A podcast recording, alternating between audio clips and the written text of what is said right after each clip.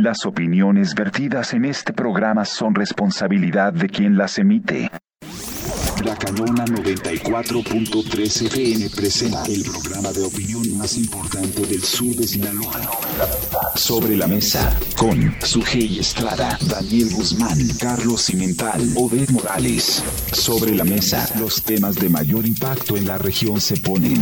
Sobre la mesa, iniciamos. Hola, ¿qué tal? ¿Cómo están? Bienvenidos sean a Sobre la Mesa el día de hoy, ya martes, martes 6 eh, de septiembre del 2022. Me da mucho gusto saludarle. Como siempre, completamente en vivo para la gente que nos ve a través de la multiplataforma más importante del sur de Sinaloa en eh, Facebook Live, a quien nos sigue la transmisión, muchísimas gracias. Y también a quien nos escucha en el 94.3 de FM La Cañona, gracias por acompañarnos. Estamos totalmente en vivo para ustedes y también a quien nos lee en www.noticiasdigitalesinaloa.mx. Mi nombre, Daniel Guzmán, y me da mucho gusto acompañarle y como todos los días me da también mucho gusto saludar a mi compañero de mesa, Carlos Eduardo Cimental. Bienvenido, Carlos.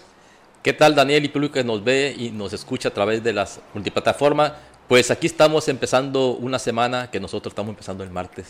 Como siempre. ya que se acabe la Galle Academia, entonces. Ah, ya nos vas a dejar mal acostumbrado. Ya, ¿eh? nos gustó esto sí, de, de empezar el ¿eh? martes, porque así acumulamos las noticias aparte, del lunes. Aparte, aparte nos da, nos da tema. Y, y, pues no, somos influyentes nosotros, podemos hacerlo de martes a viernes. O sea, pues, pues hay que. hacemos de eso. Hay que adelantarnos a la propuesta del ingeniero Slim que está proponiendo que se recorte. bueno, para la gente mayor, ¿no?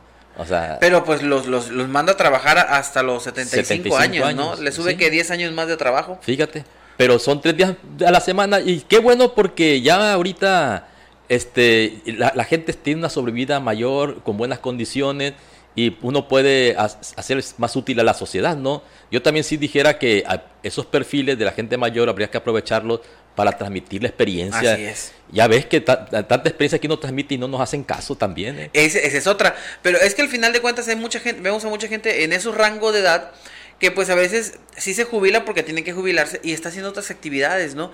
A veces es persona o inexperiencia desaprovechada en las empresas, que para mí sería fabuloso, y de una u otra forma los adultos mayores se mantienen eh, entretenidos y no los mandas a que anden tal vez como muchos que a mí, a mí por ejemplo, de manera particular, me, me pesa ver a los que fueron profesores míos, que ya están jubilados y los ven en, de paqueteros, por ejemplo, me ha tocado verlos.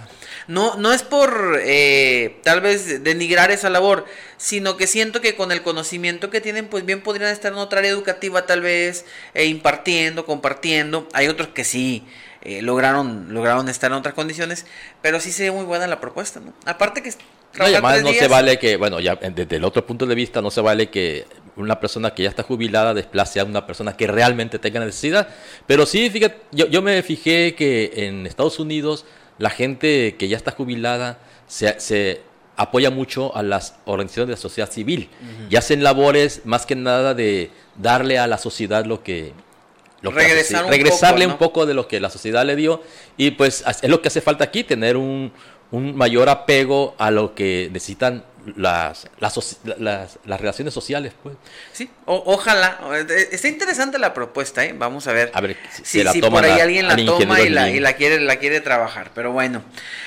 Arrancamos semana nosotros en martes, decíamos, y hay muchos temas, Carlos, no sé con cuál empezamos poniéndolo sobre la mesa. Bueno, por ahorita te hablaba de que no, no, no, no aprovechan la experiencia de uno, porque no sé si recuerdas, Daniel, que cuando estuvo aquí el ingeniero Román Burgueño, le comentamos acerca del... Justamente hace una semana, el martes pasado. Ah, fíjate, no recordaba yo el día exacto, pero eh, sí, aquí se le dijo del problema que, que es recurrente cada año del, del basurón, del camino al basurón, para ser más específicos. Y él nos comentó aquí que sí se le había hecho una inversión y que se había habilitado un vado y todo eso. Y nosotros le proponíamos, bueno, tus servidores proponían porque habían de tener un, un lugar alternativo por si llegara a pasar, y más como se avecina, ah, ya vemos que se, estamos teniendo una temporada de lluvias, ¿no? Y pues ya, ya otra vez, pues no fue suficiente lo del vado, y hay, hay una queja de los productores que tienen sus huertas por ese camino, que ya se le están tirando el camino, el, perdón, la basura. Otra vez. Otra vez. Entonces, por eso uno dice, oye, es que ya tenemos la experiencia. Incluso yo le comenté aquí a Román que pues Jesús y él tenían ya el, el expertise, ¿no? Pero no sé por qué no, no se anteponen a... Y acuérdate que también hicimos un naturalista sobre la importancia de planear, ¿no? Y es, es por eso que se nos hace muy raro que ocurran estas cosas y que no hayan tenido un plan alternativo. Pero la, cosa que a mí también me llamó la atención, Carlos, es que eh, fue muy enfático Román al decir, ya lo solucionamos, ya se construyó ahí un, un, un, bajado, un puente, dijo incluso, ¿no? Eh, dice, a lo mejor, incluso hasta dice, hace mucho que no vas para allá, todavía, todavía reta diciendo esa parte, eh, Román. Así es. Y hoy de nueva cuenta los productores se, se molestan. A mí me tocó ir el año eh, pasado, si no me equivoco, estaba ya por salir en Soto cuando los productores se manifestaron, incluso amenazaron con tapar el camino al basurón y todas esas cuestiones y yo sí vi el acceso muy dañado. No sé si realmente esté cebado. Si no estaba el vado antes, pues no quiero imaginarme cómo estaba para allá el camino. Pero hay una zona donde es prácticamente imposible transitar. Con vado o sin vado, eh, las condiciones del camino se ponen muy lodosas, muy difíciles.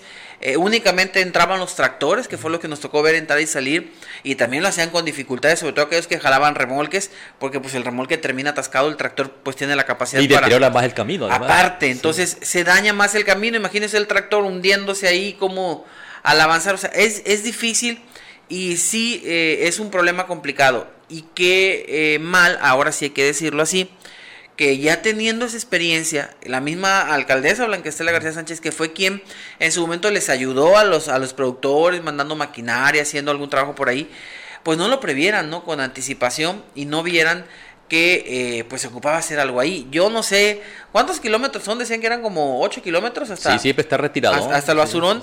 es difícil, es carísimo asfaltarlo, que alguien decía, pues échenle asfalto. Eh, meterle material segmentante, que es el que habían dicho que también podrían poner, pero hay quien dice que luego se vuelve barroso. Entonces, es ahí como que un tema de, de mucho trabajo, tal vez, pues del mismo director de obras públicas que conoce de esta parte, para buscar una solución eh, que permita que el camino quede en buenas condiciones. Uno, o si no, un camino alterno que permitiera a los camiones. O un, basurón alterno, Daniel. Podría ser. Podría ser un basurón alterno porque te voy a decir una cosa.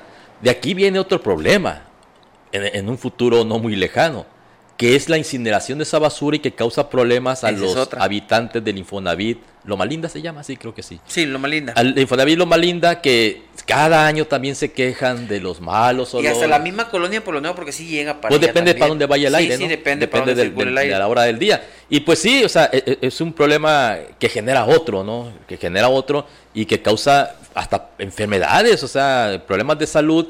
Así es que, te digo, por eso cuando empecé empezamos el programa dije de la experiencia de que debía de aprovecharse, ¿no? O sea, porque no nacimos ayer, o sea, conocemos el municipio. Y, y, hemos estado involucrados, pues, o sea, a lo mejor uno, por ejemplo, de nuestra parte no tenemos la misma experiencia que pueda tener Carlos, porque los años dan eso, ¿no? No solamente dan, dan a cheque si usted quiere, sino dan una experiencia que nos que nos que nos permite eh, nos permite conocer, pero a nosotros que hemos estado en esto, pues no es el no es exclusivo, por ejemplo, la administración anterior.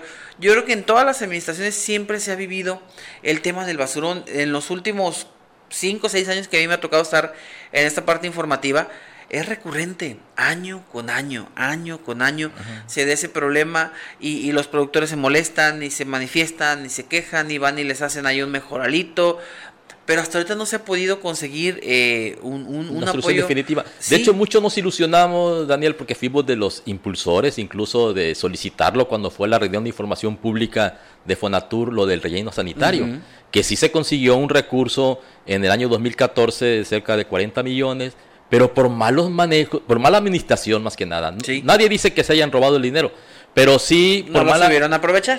No lo supieron aprovechar. Era un proyecto este, bastante ambicioso, porque un relleno sanitario es una estructura que sirve para tratar adecuadamente a la basura, ¿no? Y tratar de aprovechar lo más posible de, los desechos y evitar la incineración. Es que yo ya no le llamo a los basurones basurones municipales, llamo incineradores municipales. Sí. Porque la basura siempre está ahí quemándose y eso nos genera un problema todo lo que estamos viviendo ahorita es por la cuestión del calentamiento global, ¿no? O sea, como estos ciclones que están llegando mucho más poderosos, fenómenos nuevos, la verdad estamos asombrados quienes nos, dedicamos a, las ciencias atmosféricas de qué es lo que está pasando en el planeta, Daniel. Porque este año se pronosticaba que iba a ser un año seco. Y de pronto... Pero de pronto cambia, porque hay otras cosas que están cambiando en el planeta. Los patrones de circulación del viento están cambiando, este, por eso tienen sequías en Europa, por eso aquí tenemos este, estas inundaciones. Así es que son cosas que incluso para los que hacen los modelos de predicción están sorprendidos. Sí. O sea, está, porque hay, Ahora está ya, más tormentas de formación rápida que le llaman que también. Sí, sí, o sea, y, todo se debe a que hay demasiada energía en la atmósfera, el calentamiento global es lo que provoca estos torbellinos. Ayer los vientos que tuvimos sí. son las diferencias. Bueno, todos tienen su explicación científica, pero se están viniendo eh, fenómenos que no estaban, digamos, en el radar de quienes pronosticaban, repito, este año iba a ser año seco. Y resulta que no, fue un año con lluvias extraordinarias. Usted disculpe, dice el clima, pero siempre sí les voy a traer agua. Y, y, en, e, y en este punto, quienes debemos de abonar un poquito, pues al parecer no lo, no lo están haciendo. Por un lado, los ciudadanos yo creo que no hemos terminado de entender este asunto. Pero también las autoridades pues no le están apostando, no están eh, destinando recursos ni acciones encaminadas a eh, la cultura del cuidado del medio ambiente, hacer lo que les tocaría desde su trinchera como gobierno en abonar al tema del medio ambiente. Y el basurón es un punto clave, o sea, es, es, un, es un foco clave que no solamente eh, afecta por ser el tipo de basurón que es, sino por el entorno en el que está y cómo de una u otra forma viene afectando a otros sectores. En el caso del camino, pues ahí se pega a los agricultores. Eh, si le damos por la quema, pues a los vecinos. Eh, el tema de social que hay dentro con los pepenadores y todo este asunto. Entonces, al final hay, hay un cúmulo de situaciones que rodean al tema del basurón municipal. Y lo cierto es que en este punto pues ya es obsoleto y es tanto obsoleto el, el, esquema de, del destino final que se le da a la basura, como es obsoleto el camino donde se lleva y ese camino, pues cuánto tiempo le damos de vida útil a los camiones nuevos con ese camino. Además, ese es el asunto. Todo se va sumando, pues todo va sumando. Imagínense. Entonces, aquí sí se requieren, eh, si no soluciones económicas, Carlos, usted lo decía, soluciones creativas, o sea, ¿Dónde? ¿Qué podemos hacer Por momentáneamente? Ese es el asunto. Entonces, pues habría que ver qué, qué pasa con es esto. Es que en planeación, Daniel, se habla, siempre se habla de mitigación.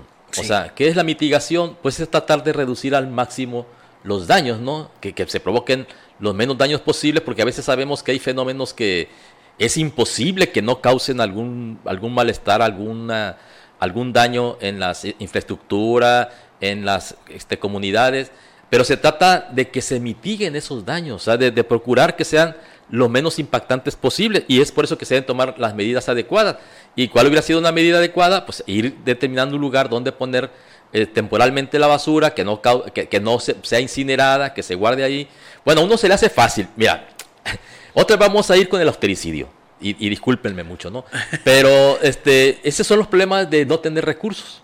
Porque todo se soluciona con dinero, al final de cuentas. Desafortunadamente. O sea, bueno, ni modo, pero es que yo sí lo que pienso que el dinero mueve. El, dinero dijo una vez una película para infantes, hizo redondo para que ruede, ¿no?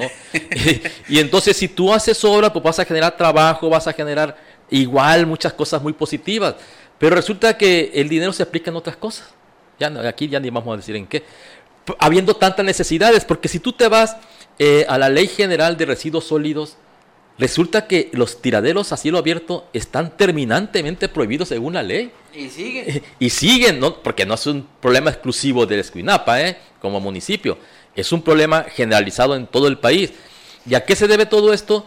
A que los municipios y los estados no cuentan con los recursos para atender un problema que, que tiene solución, Daniel, y además que son soluciones que también te generan eh, economía.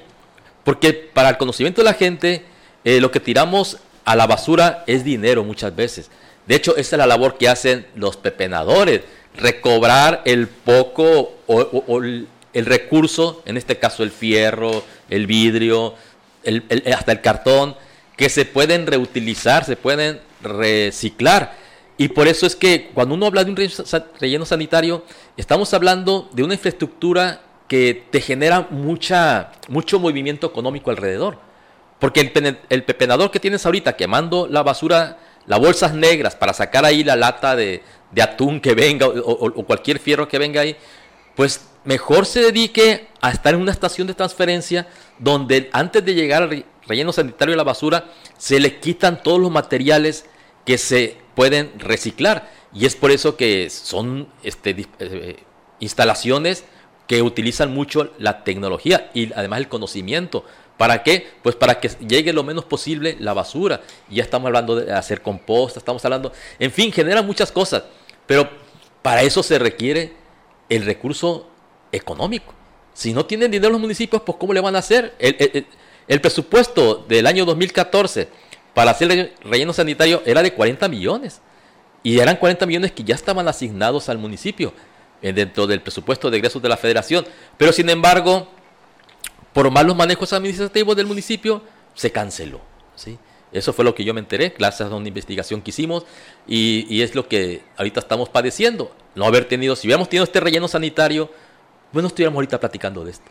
Sí, y no, no estuvieran los sectores viéndose afectados por un tema eh, tan delicado. Las arcas municipales a lo mejor tampoco tendrían que sufrir para sacar dinero y comprar camiones de la basura que probablemente no salgan vivos esta administración con ese, eh, con ese camino donde tienen que estar eh, circulando diariamente.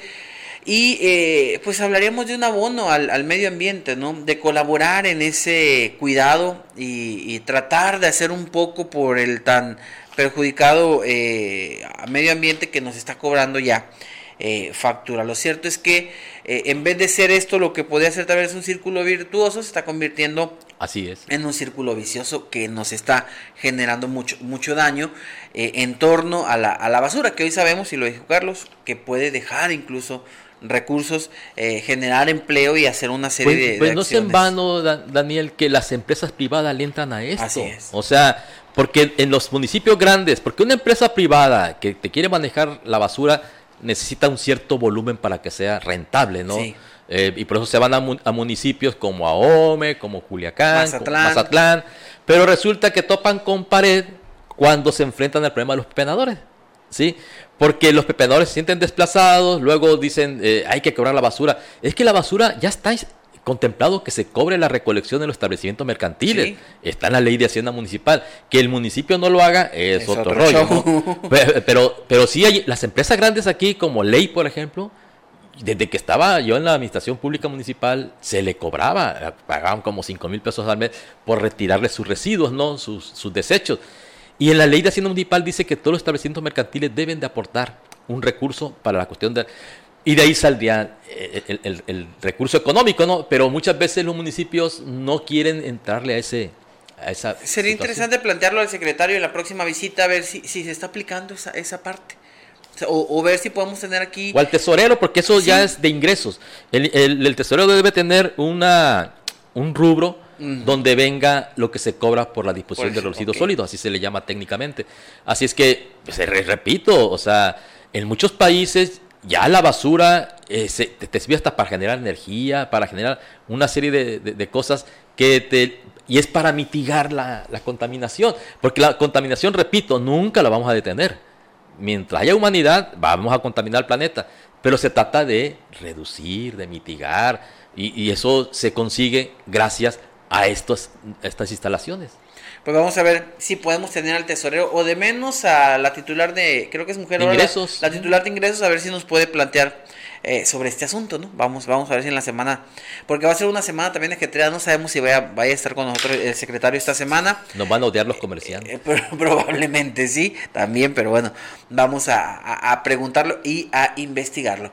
Vamos a hacer la primera pausa en el 94.3, Carlos. Carlos, eh, y si quiere cambiamos de tema, no sé si hay más que hablar de la basura. Entonces vamos a hacer una pausa en el 94.3 de FM, no se desconecte por favor de su radio, en un momentito regresamos con más sobre la mesa, estamos con mucho gusto dispuestos a recibir cualquier comentario o sugerencia o cuestión que usted tenga vía WhatsApp, 695-108-9967, así que póngase en contacto con nosotros. Pausa, volvemos. Y ya de regreso nosotros aquí en Sobre la Mesa.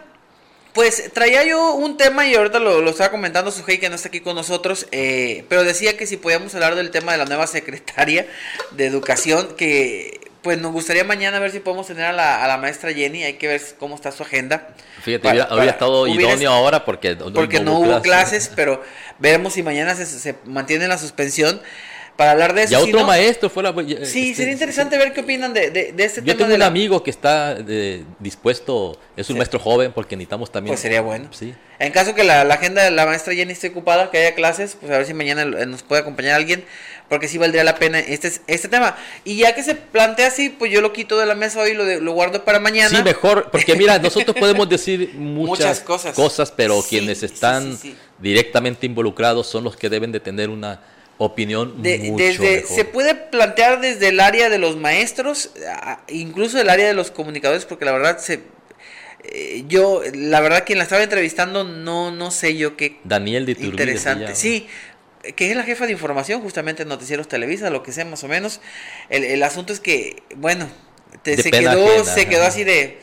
eh, ¿Y qué No, sigue después? fíjate, la mujer es estrategia, ¿no? Bueno, puedes hablar de lo chusco, ¿qué te parece? O sea, no, no, no meternos sí, sí. A, a la cuestión del al fondo, al fondo no, sino a lo chusco, porque sí, realmente no te explica. A, a mí me gustó un- unos comentarios que hizo este Julio Patán en su columna que escribe en, en El Heraldo los domingos, donde dice, o los lunes, no recuerdo, pero do- donde dice que cuando uno critica a ese tipo de, de nombramientos, luego se van a que uno es racista, ¿sí? Sí, te critican que... Ra- pero quienes están ya poniendo ese epíteto son ellos mismos, ¿sí? Uno por criticar que es una persona que no tiene la preparación, que no tiene el perfil y todo eso, ah, te dice, eres racista. Cuando quienes están diciendo "Ey, eso son ellos. Uno no lo dice en, en- en boca propia. O, o si no, otra frase muy socorrida que dicen los defensores de este tipo de decisiones, que, que abundan, ¿eh? Muchos son bots, por supuesto. Pero te dicen, es que no han entendido. O sea, ¿Y yo quisiera saber qué es lo que hay que entender, Sí, ¿no? esa es la o sea, pregunta. es, es la pregunta, porque siempre que dice que, que- que- que cuando nombró a Bartlett, es que no han entendido. Cuando nombra a, a- a personajes impresentables en su gabinete, es que no han entendido. Pues yo quisiera saber qué tiene uno que entender, ¿no? Pues sí. O sea, de poner una persona que le, le falta, no está en el perfil, no tiene ninguna credencial. Bueno, más que era dirigente sindical. Del, es como si pusiéramos de pronto a, al Bester ahí. Pero al Bester, olvídate. El Bester se lo lleva de calle. Y yo no voy a defender a El Bester. Pero al menos en la cuestión de conocimiento de su actividad, La tiene. la tiene, ¿no?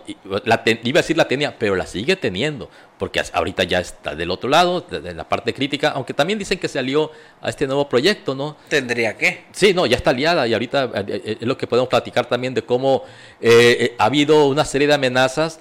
Lo que pasó en la corte es vergonzoso, ¿eh? O sea, ojalá y pudiéramos platicar un poquito de eso. Pero sí, yo quisiera poner eso que dice el, el- el señor Julio Patán, de que cuando uno critica a cualquier nombramiento que hace el, el presidente, que a todas luces es, no es idóneo, pues luego te, te tratan de que tú eres racista. O que tú está, eres fifi. O sea, bueno, pues si uno quiere lo mejor para México, pues bueno, pues resulta que Ahí somos ustedes fifís, ¿no? disculpen que sea uno fifi. Sí, bueno, así está la situación ahorita. El, el- el asunto es, es interesante por, por, por eso, eh, porque no esperarías un no puedo contestar, ¿no? Pero ya, ya, lo, ya lo vamos a analizar en su momento. Es que ahora ya lo agarran de chunga. Sí, o sea, pues, no puedo contestar, ¿no? Pero bueno, eh, se ha vuelto una cosa divertida. Usted en redes sociales seguramente habrá quien a lo mejor no entiende el contexto, habrá quien sí lo tenga claro, pero es una cosa maravillosa ya los memes que, que circulan en, en, en redes eh, sociales. Por ahí hasta los comunicólogos nos sacaron con un meme de ella, donde dice cuando le preguntas a un comunicólogo dividir fracciones y te dice, es que no puedo contestar esa pregunta. Pues ya con eso.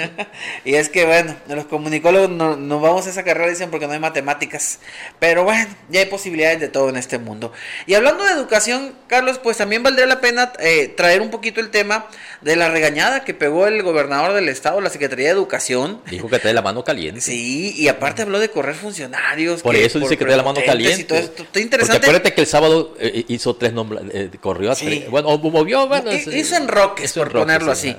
Porque realmente no corrió a nadie, nada más No. los, los cambió como que de, de dependencia. Pero pues como que anda el gober filoso, ¿qué le harían o qué le pasaría? No, es que sí fue evidente el día de ayer que hubo esta descoordinación Sí. entre lo que es protección civil y educación pública, ¿no? Porque dicen que sesionan a las 5 de la mañana. Yo no sabía que madrugaran tanto. Y al parecer la- la- los funcionarios de la CEPIC no, no madrugaron, ¿no? se les se les quedaron pegadas las cobijas. Demasiado. Y eso fue pues motivo para que no, se avisó a tiempo a los padres de familia de que se iban a suspender las actividades escolares. Que bueno, todos vimos que ayer el sol estuvo radiante en casi en todo Sinaloa en la mañana, ¿no? Al parecer ya en la tarde comenzaron los problemas de precipitaciones fuertes y que era... Pero aquí lo importante es la prevención, siempre se ha dicho eso, ¿no?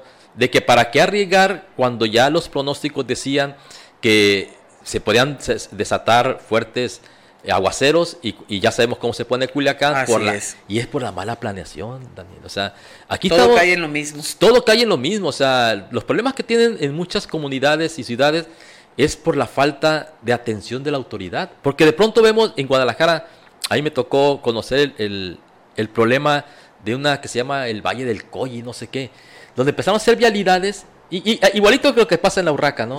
O sea, eh, empiezan a hacer vialidades donde están flujos eh, corrientes de agua y no hay autoridad que les diga, oye, no. De, hecho, para eso son los estudios de manifiesto, de manifiesto de impacto ambiental, ¿no?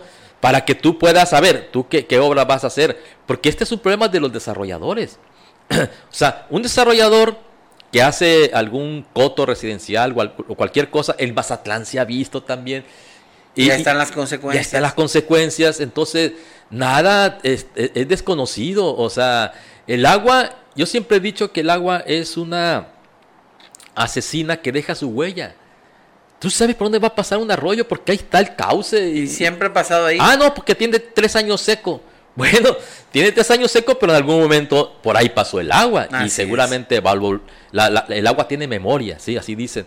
Entonces, y seguramente por ahí va a volver a pasar y sin embargo se les hace fácil por ganar dinero no hacer las, los, los, las medidas necesarias para desviar ese cauce o yo no sé, o simplemente impedir que se, que se asiente ahí una comunidad.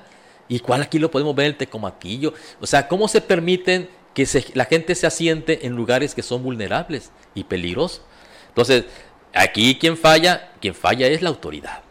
Y, en este falla de la autoridad, pues bueno, eh, el gobernador fue enérgico, le hizo un llamado a la secretaria de Educación, eh, incluso pues prácticamente puso en aprietos al titular, al nuevo titular de, Protección Civil ahí mismo en la, en la semana. Que el sábado había tomado posesión. Que acaba, acaba de tomar protesta y dice, a ver qué pasó aquí, y fue así como de, pues ¿qué hago, no? Y al final la culpa lo tuvieron los ausentes, porque la gran culpable fue la Secretaría de Educación y a la Secretaria de Educación, que fue a quien eh, se le hizo el, llamado a que fuera más atenta en ese sentido. ¿Cierto o no? Sí creo yo que es inadecuado el, a las 5 de la mañana estar dando un aviso, porque eh, pues para empezar... Pero fíjate, creo que no es una hora correcta, que está atenta a los medios, ¿sí? No, sí, sí. sí. Sí, no, y, uno, las redes sociales. Y uno también como medio, pues ahí está a las 5 de la mañana esperando a ver si, si lo ponen, si no lo ponen. Y, desde, por ejemplo, en, mi caso, desde el lunes a las 5 estoy haciendo guardia. A las 6 con 10, 6 con 12 más o menos compartieron la, la imagen. De hecho, antes de que la compartieran, yo la vi en, en el WhatsApp de la secretaria.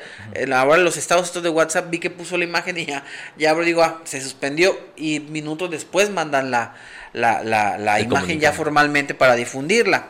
Entonces, el, el tema aquí interesante es que eh, sí, es complicado, ah, independientemente de que la gente pueda estar temprano, pues ellos como autoridad eh, conocen y saben, ayer fue diferente y dicen, ah, la cosa sí cambia, ¿no? Que por la noche hubo el, el, llamado a la suspensión, dices tú. Así hay que hacerlo. Y hay quien incluso señala, bueno, pues Quirino, o al tío Quirino, como le conocían también, desde un día antes suspendía o por la noche estaba haciendo el, el, anuncio. A veces hacía el anuncio y otro día amanecía soleado. Pero bueno, al final se había tomado la decisión de una manera preventiva, que es el, el labor de estas corporaciones. Preferible que no llueva a que des el aviso a las 5 o 6 de la mañana, ya tengas gente que va en camino, ya tengas alumnos que están ahí, maestros que a veces tienen que madrugar y, estar temprano ahí, entonces sí se genera una movilización innecesaria que termina poniendo en riesgo a la gente que se tiene que movilizar de manera más temprana porque vienen de fuera o alguna, alguna otra situación. Entonces ayer ya mucha gente dijo, ok, muy buena la dinámica, sirvió el regaño del gobernador y desde ayer avisaron. Pero Ahora la pregunta es, ¿por qué tiene que llegar el gobernador a pegar un regaño de este tipo como para que las cosas se acomoden? O sea, que no se supone que tenemos funcionarios que ya están, eh, que ya conocen cómo es este, este movimiento, eh, qué les falló, tal vez fue la, llegada reciente del nuevo coordinador de protección civil, eh, qué falló Graciela, ya sabe de cómo se hace esto, entonces... A lo mejor hay, que, hay que volver a estudiar el principio de Peter no sé si tú conociste el principio de Peter, fue algo que se manejó mucho allá por los 80, recuerdo yo, donde decía que una persona de repente llega a un puesto de, donde ya no es competente. Eh, llegas a, llegas a tu nivel de incompetencia, ¿no? O sea, tú puedes ir escalando en algunas posiciones laborales hasta que de pronto llega un momento en que tus conocimientos, tus habilidades ya no son apropiadas para el siguiente escalón. Se le llama principio de Peter. O sea, ¿hasta dónde están tus capacidades para llegar? O sea, vimos que la secretaria fue una excelente eh, dirigente en el Congreso, ¿sí? Porque le gusta la política. Eh, acuérdate que le tocó enfrentar a Quirino y hubo varias eh, cuestiones ahí que de pronto ya se les olvidan todos esos pleitos y ahora hasta son aliados, ¿no? Pero eso ya son cuestiones de la política.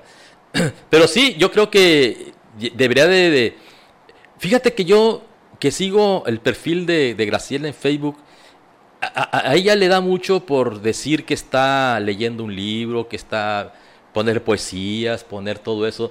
Yo creo que debería de mejor de ponerse a estudiar bien todo este tipo de cosas, porque fíjate que pasa una cosa muy lamentable cuando ocurre lo que pasó ayer y tuvo consecuencias en las pérdidas de vidas.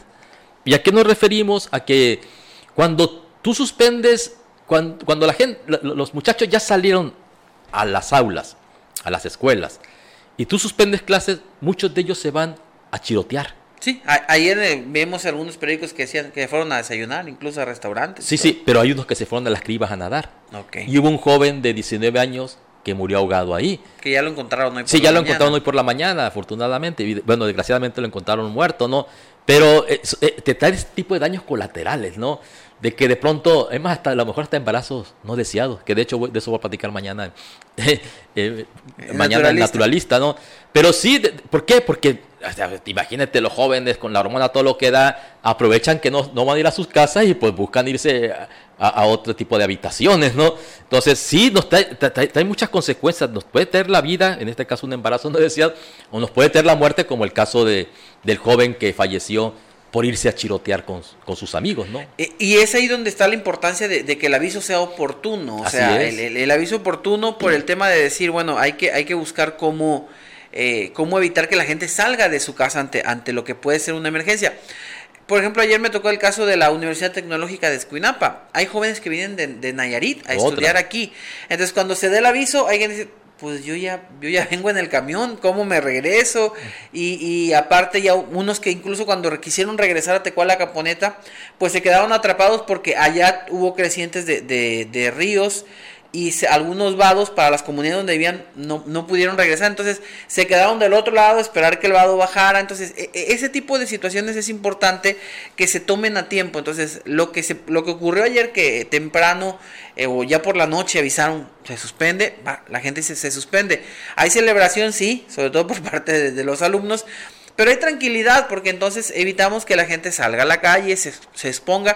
Llueva, no llueva, bueno, al final tú ya tienes a la gente resguardada, ¿no? Al final eh, creo yo que esa es la labor de protección civil, prevenir, ¿no? más que ir a rescatar a alguien que se esté ahogando, es evitar que esa persona llegue, llegue a estar ahí ahogándose, ¿no? Y en esa acción creo yo que es lo correcto y está bien. A mí lo que me llama es que haya tenido que ser un, un, un manotazo del, del, del gobernador para que esto se, se alineara, ¿no? Pero bueno, ya se dio.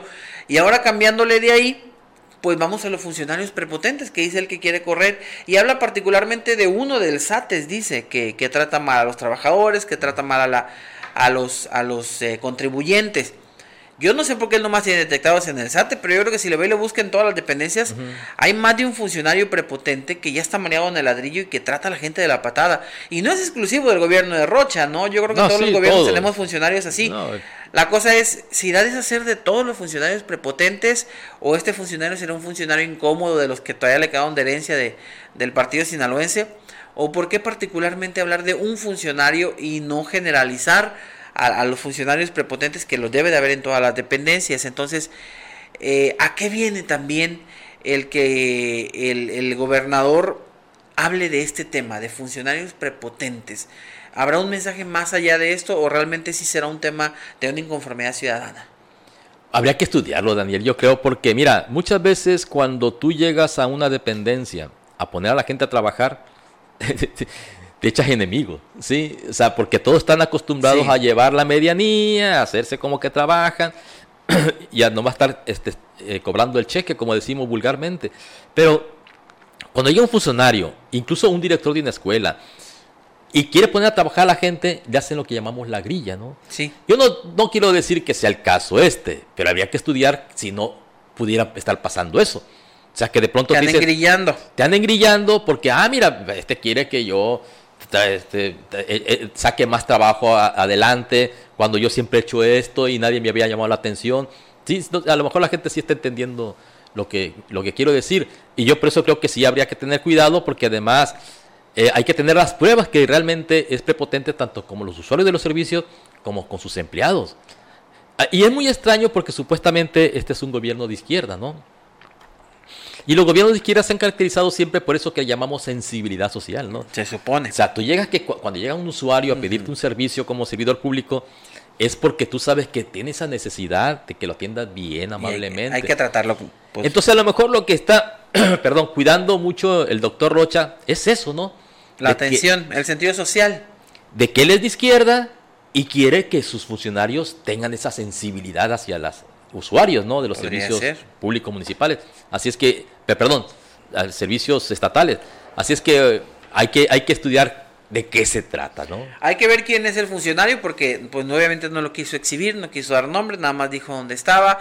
No sabemos si es en alguna unidad administrativa, que es donde Pero ten por seguro que en cuanto dijo que ella eh, eh, prepotentes, muchos se pusieron el saco. Sí, no, ah, eh, muchas veces avientas tú el saco y se le quedan a muchos a la medida. Eh, es que ese es el asunto, eh, a eso iba yo. si quiso utilizar a uno como para decirle a todos, agárrense, acomódense, alíñense, pórtense bien, trátenme bien a la gente y a sus colaboradores, porque ya ando sobre uno o eh, si es particularmente un caso. Pero si, si es un mensaje generalizado, espero que eh, ahora sí que cuando vea las barbas de tu vecino cortar, pues ponga las tuyas a remojar. Y aquellos que por ahí no estén haciendo, porque saben, eh, ellos saben cuando se está, estás portando mal con el contribuyente, con los trabajadores, entonces eso les tendrá que servir a los a los demás funcionarios, de, te digo Juan para que escuches Pedro, y, empiecen a trabajar de otra forma, ¿no? Y eh, que ese, ese sentido social que, Rubén Rocha Moya, le quiere poner a su gobierno, pues vaya encaminado a todo, no nada más a decir obras con sentido social, sino un, sentido social desde la atención ciudadana hasta la misma eh, hasta los mismos colaboradores, porque eso pues obviamente daría un, un gobierno pues más eh, armonioso por ponerlo así, ¿no? Al final de cuentas, pues ya uno le da coraje tener que ir a pagar impuestos y todavía ir y que te avienten los recibos o te maltraten en el SATES cuando estás pagando impuestos, pues hace todavía más complicado el asunto. Pero eh, es interesante ahora a lo que el gobernador va a brincar, ¿no? Ya, ya, ya estamos dejando de lado los pleitos con el Paz, ahora vamos a la parte interna del gobierno y pues ahora es prepotencia, dice el gobernador. No, y además para que o sea, a veces, muchas veces, mejor dicho, siempre los políticos hacen los oxisos. Mira. Le gusta. Les gusta hacerse como que no ven cómo está la situación. Siempre que tú asignas a un funcionario en un puesto de cierta importancia, el funcionario lo que más hace es grillar. ¿Sí? Te la pone a ver periódico. Y más cuando tú tienes este a izquierdistas de café que te resolvían todos los problemas desde un café, sí, todo eh, con, puro rollo, y te tienes que enfrentar a un trabajo. A la, chamba real. A la chamba. Entonces, ¿qué es lo que se dedican a hacer estos? Pues a seguir grillando, ¿no? Ah, mira, fulano va a ascender. Pero nunca están en lo suyo. Sí, nunca están en. Eh, bueno, a, veces sí, ¿no? Como para tapar el ojo al macho, ¿no? No, hay, hay, excepciones, ¿no? Habrá, habrá, quien que sí, Se, ponga la camiseta y ahora sí llegó la mía. Este, eh, hoy somos gobierno. Hoy somos gobierno, vamos a hacer todo lo que prometimos como izquierdista, todo lo que platicábamos en el café. Mm. Sí, porque acuérdate que la izquierda, pues eh, hay muchas izquierditas de café, que así le llama el, el gran Víctor Manuel. Entonces, hay, hay, que ver que muchos de esos eh, ahora llegaron al, al poder. Sí sea, y no estaban acostumbrados a realmente llevar una cuestión administrativa. Es mucha talacha. o sea, en el café se resuelve el mundo como nosotros lo resolvemos en la mesa. Pero ya que está, eh, bueno, no me gusta utilizar el tema de los toreros porque ya hay que estar en contra de la fiesta brava. Pero sí, como decían antes, los toros desde la barrera se ven mejor. Así es. Ya que está frente al toro, pues te regresas a la, a la barrera. O, o, ve las cosas así nada más. Y te repito, muchos de ellos llegan a sus oficinas a tomar el café y a platicar con fulano para dónde vas a ir después, cuál es tu próxima aspiración política. Eso es lo que hacen los políticos. Bueno, uno los ha visto, ¿no? Este, para su mala suerte lo vio uno de cerquita.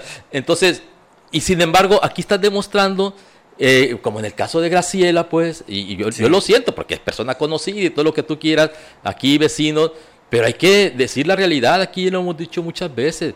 Vamos a criticar la función de la persona. No a la persona. No a la persona. Mis respetos como persona. Este, con Graciela es una excelente persona. Pero también hay que tomar en cuenta el principio de Peter. A lo mejor llegó a su nivel y hay que regresarla. Ya, lleva como tres regaños, ¿no? Y además me extraña mucho, Daniel, porque fíjate que una de las cuestiones que más se le critican a, a Morena, vamos a hablar de política, es que muchos de sus cuadros se fueron a gobierno. Mm. Es el caso de Graciela, ¿no? Sí. Eh, eh, son cuadros políticos que se van a gobierno y entonces dejan descuidado la cuestión partidista. Entonces, yo, yo dijera, oye, tiene para mí, políticamente, tiene mucha más capacidad Graciela que la tal Merari, mm, que no la conozco, ¿no? Sí, sí, sí. No le he tratado. ¿Y, por qué mejor el, el, partido no pensó, oye, ¿sabes qué? Te ponemos en la cuestión del partido que está muy descuidada.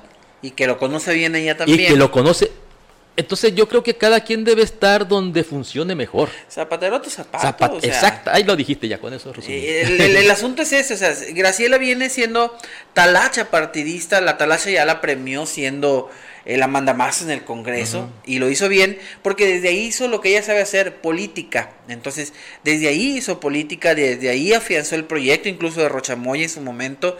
Eh, desde ahí trabajó mucho para darle, darle a Morena. Ya que en la secretaría cambia totalmente su Es diferente, ya ves, es cualquier secretaría. Exactamente, entonces cambia, cambia totalmente porque ya le pide un perfil, ya le pide una... Un, y empezó bien, ¿no te acuerdas? Sí, no empezó mal. Que la, celebramos cuando dio aquel manotazo de que le dijo ustedes no van a hacer lo que, lo que quieran y controló y como patrón la secretaría entró. Pero de ahí ya no hemos visto más brillos de, de, de, la secretaría ni de la secretaria.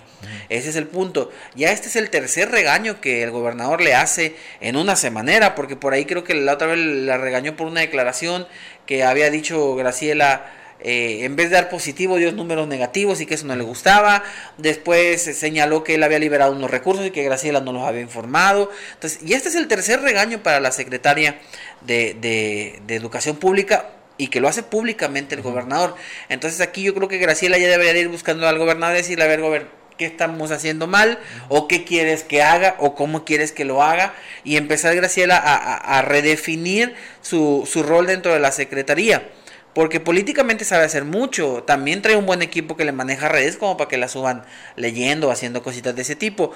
Pero aquí en el tema de educación y después de una pandemia, como lo hemos dicho, donde la infraestructura educativa está golpeada, donde hay muchos alumnos que ya no volvieron a la escuela, donde los padres de familia le están tomando escuelas, se ocupa a, más que una política o a una mujer que sepa de política, a una mujer que entienda cómo resolver conflictos y no nada más el conflicto sindical que también es política, sino el conflicto con los padres de familia, el generar las condiciones para que los alumnos que están estén a gusto y para los que se fueron regresen, ¿no? Entonces, vamos a ver qué pasa con Graciela.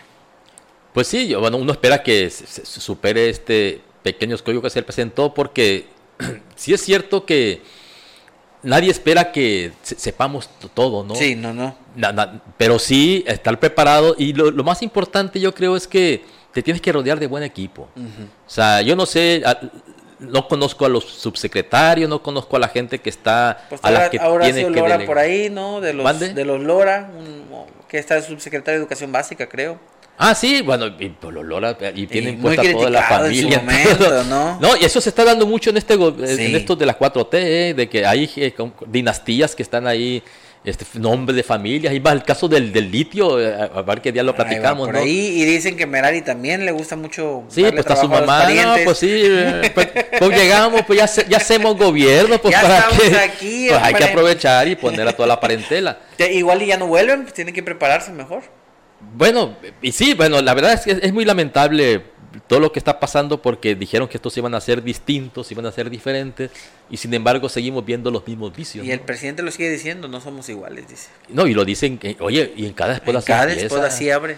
Eh, Fíjate que la ventaja de no ver tanto televisión comercial, yo veo principalmente, digamos, Streaming. las aplicaciones, el streaming famoso, y no sé por qué me tocó estar en una casa donde estaba la televisión comercial, y wow, qué bombardeo, ¿eh? Todo, Y, full. y- y- y muchas mentiras. Porque Aparte. en una parte dice el presidente que se hicieron 40 mil kilómetros de carretera. Ah, Chihuahua, ya le dimos la vuelta a la tierra en carretera.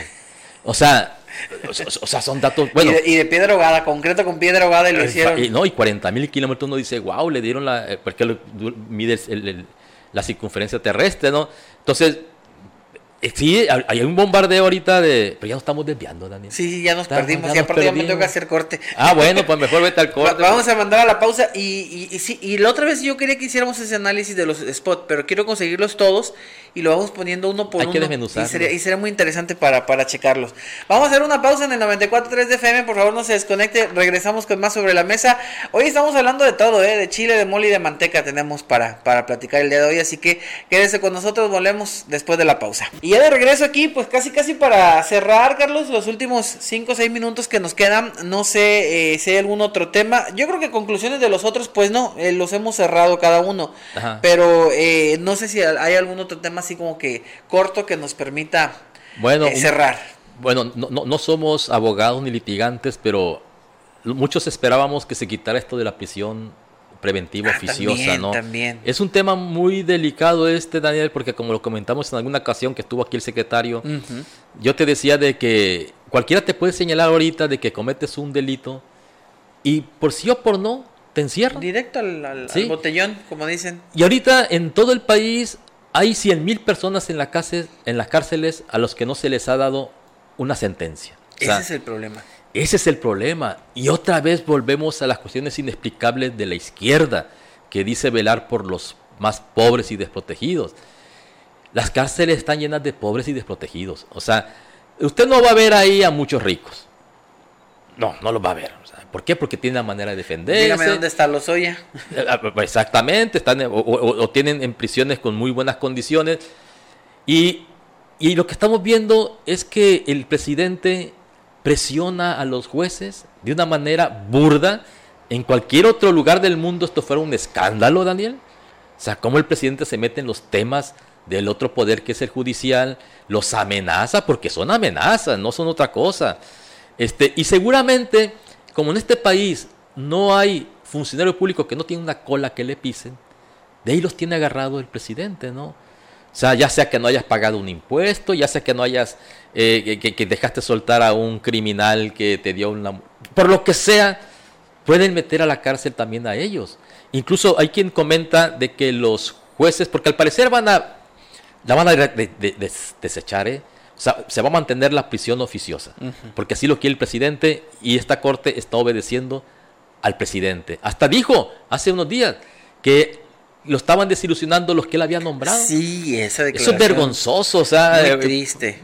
la, la verdad, este, pues tenemos la verdad a, a un autócrata que él quiere que las cosas se hagan. ¿Y por qué quiere mantener la prisión oficiosa? Pues tenemos el caso de Anaya, ¿no? O sea, el, el candidato del año 2018 que compitió contra López Obrador, que es este, ¿cómo se, se llama Anaya? Anaya, Ricardo Anaya. Ricardo, perdón, se me fue el nombre, que es Ricardo Anaya, tiene que estar fuera del país porque aquí, en cuanto pise a México, lo pueden poner en prisión preventiva oficiosa por un problema que tuvo con unas bodegas, no sé si es un problema fiscal o es un problema de, de- de- de empresarial. Pues se lo está queriendo sumar a todo, ¿no? Al llegar al punto de encerrarlo por ese problema. Y entonces podemos tener el riesgo de lo que está pasando en Nicaragua. ¿Qué es lo que hace el señor Daniel Ortega en Nicaragua? De que cuando surge una figura política que le puede competir para su, su- la presidencia, pues lo encierra.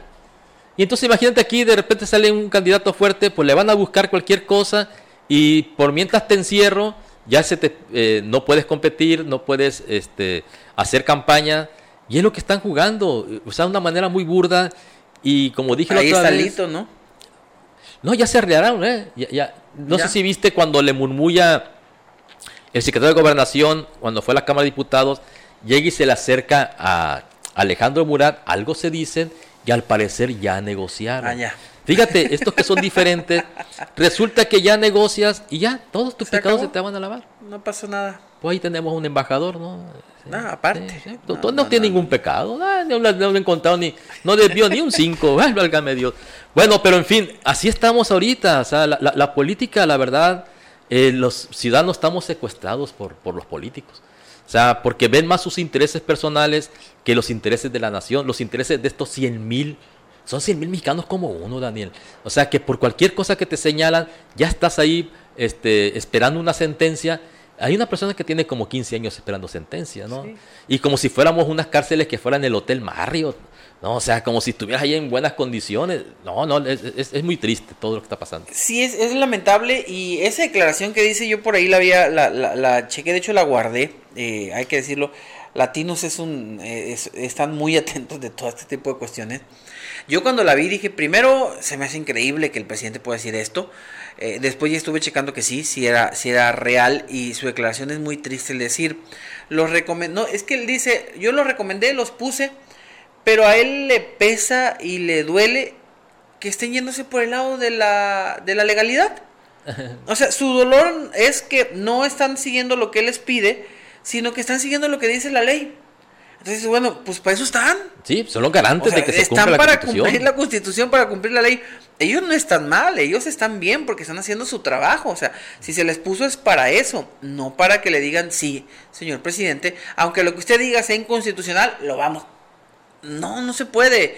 Y, y qué bueno que conserven sus eh, ideologías, eh, su, su, su formación dentro de esto para seguir así. Obviamente, pues los van a agarrar de los tanates, como de pronto decimos también. Y pues hicieron algo mal, pues ahí, ahí los van a tener detenidos. Pero, eh, pues al, al final de cuentas, creo yo que cuando te dice el presidente de la República que ellos están mal por aplicar la ley, que ellos están mal por respetar la constitución Y que a mí no vengan con el cuento que la ley es y la que a mí no me vengan con- pues ¿qué hacemos, no? Los Sí, ciudadanos sí. de a pie, ¿a dónde quedamos? No, estamos o sea, desprotegidos, Daniel. O sea, No hay quien nos la verdad, como dice una canción de Serrat, hay que tener el culo contra la pared. Porque por donde sea te pueden agarrar, ¿no? O sea, es, es- es algo tremendo que, te repito, yo no me imaginé nunca que iba a pasar en un gobierno de izquierda. Cuando se deben de ver por la gente que está, este, repito, pasando este tipo de, de penurias. Pero también, ya en descargo un poco de los jueces, resulta que ellos no tenían ni para dónde hacerse, Daniel. Porque en la Constitución sí viene incluso un juez de los que ayer dio su posicionamiento. Ayer dieron su posicionamiento cuatro jueces, ¿sí? De los 11 que creo que son. O, sí, 11. Tiene que ser impar. Eh, di- di- dieron su, su, an- su anuencia que todo sigue igual. O sea, que se Que respete no, el artículo. no van a cambiar. No van a cambiar la prisión oficiosa preventiva. ofici- ¿Cómo es? Prisión preventiva oficiosa. Lo que, pero lo que dice el, el ministro proponente de que se quite esta prisión preventiva oficiosa es que se dé. Él, él- él no pide que se quite la prisión preventiva, pero previa investigación Sí. y previa orden de un juez. O sea, de que realmente se demuestre que tú eres peligroso para la sociedad, que tú representas un, un peligro para las víctimas. Entonces sí, hay que ponerte en- en- encerrado, hay que encerrarte.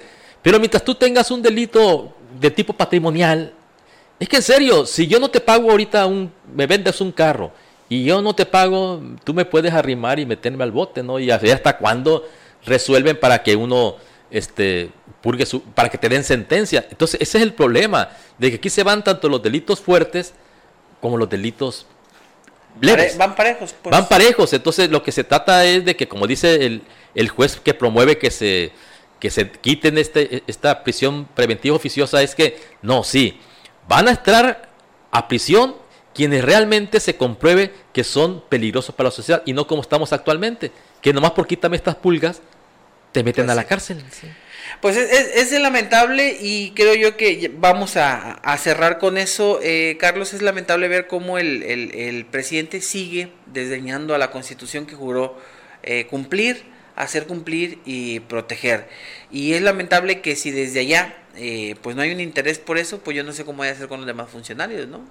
En la escalada que pueda venir de niveles jerárquicos. Pero es que no se, eh, eh, no debería de sorprendernos, ¿no? Porque él cuando estaba en campaña, era famosa su frase, ¿no? Cuando dice al diablo con sus instituciones. ¿Y a qué se estaba refiriendo? Pues a las instituciones judiciales, a las instituciones electorales, a todas las instituciones. Y él dice, al diablo, o sea, yo ni la constitución, a pesar de que juró cumplir y hacer cumplir la ley, la está violando. Incluso esta es una cosa que se le puede revertir, ¿eh? Sí. O sea, si en un momento dado llega al poder una, y que está difícil, ¿no? Porque ahorita hay una, eh, eh, ¿cómo se puede decir?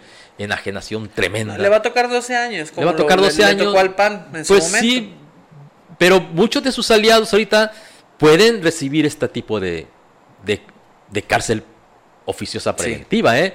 Porque muchos están violando la ley. Pero, pero más que sus aliados, sus eh, enemigos, ¿no?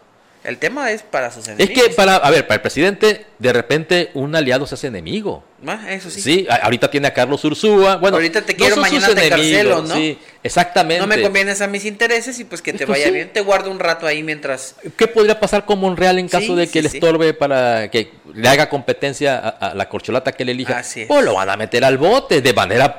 Al cabo, la cola ya se la conocen entre ellos. ¿Tú crees que no? Va a ser interesante. Pues bueno, Carlos, nos despedimos. No sé si hay algo más que agregar. No, mañana esperemos tener un nuevo tema y así que muchas gracias por habernos acompañado en este tipo de tertulia, ¿no? Ah, hoy, sí fue más relajado el asunto. el, clima nos lo permitió.